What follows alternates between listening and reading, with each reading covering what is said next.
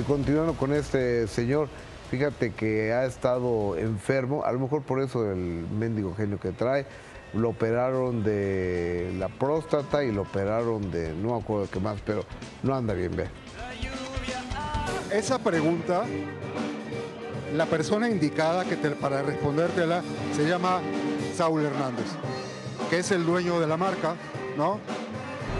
Digamos, que esa, Caifanes fue un grupo de gestión colectiva, en donde claramente no hay una noción de, justicia interna. Entonces, así como ya no quiso contratarme a mí y a Sabo Romo, por motivos que solo los puede contestar él, y no los ha contestado, yo sí, yo sí los puedo contestar, porque a mí no me molesta decir la verdad. ¿Cuál sería, señor?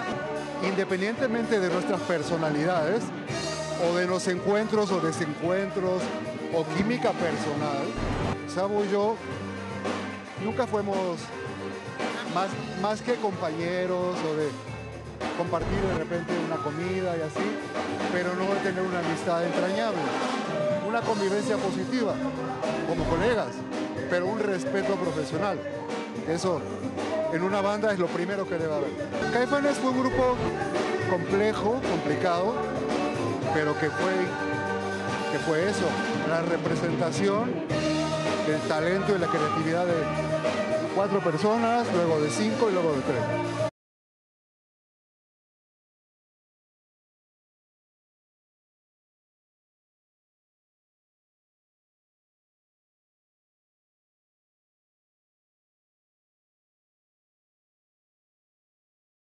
Y eso está reflejado en los discos, en los cuatro discos que grabamos y en todos los conciertos que dimos que han sido maravillosos.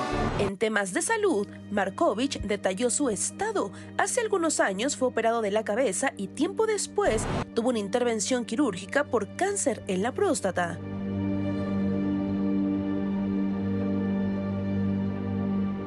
Mi salud, mira, mi cirugía de cerebro que, fue muy delicada, fue hace casi 14 años. Como puedes ver, estoy íntegro y muy estable.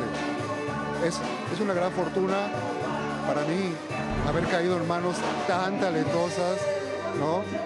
Este, podría hablarte del cirujano que, me, hizo la, la, cirugía, pero puedo hablar de un instituto que se llama Instituto Nacional de Neurología, Neurología y Neurocirugía, y estoy totalmente estable,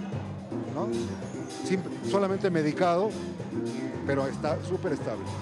Y el problema que tuve en la próstata, afortunadamente también para mí, dentro del sistema de salud, que, es un maravilloso sistema del gobierno mexicano, este, me está atendiendo el Instituto Nacional de Cancerología que está ahí, en la zona de hospitales. Entonces, también ahí me hicieron la cirugía de próstata, que, fue muy de conocimiento público, aunque uno no quisiera, porque es como, bueno, es asunto privado. Pero bueno, así son, así son las cosas. La cirugía fue muy satisfactoria y, y también estoy estable, que es lo importante. Mientras haya vida y salud, podemos estar haciendo.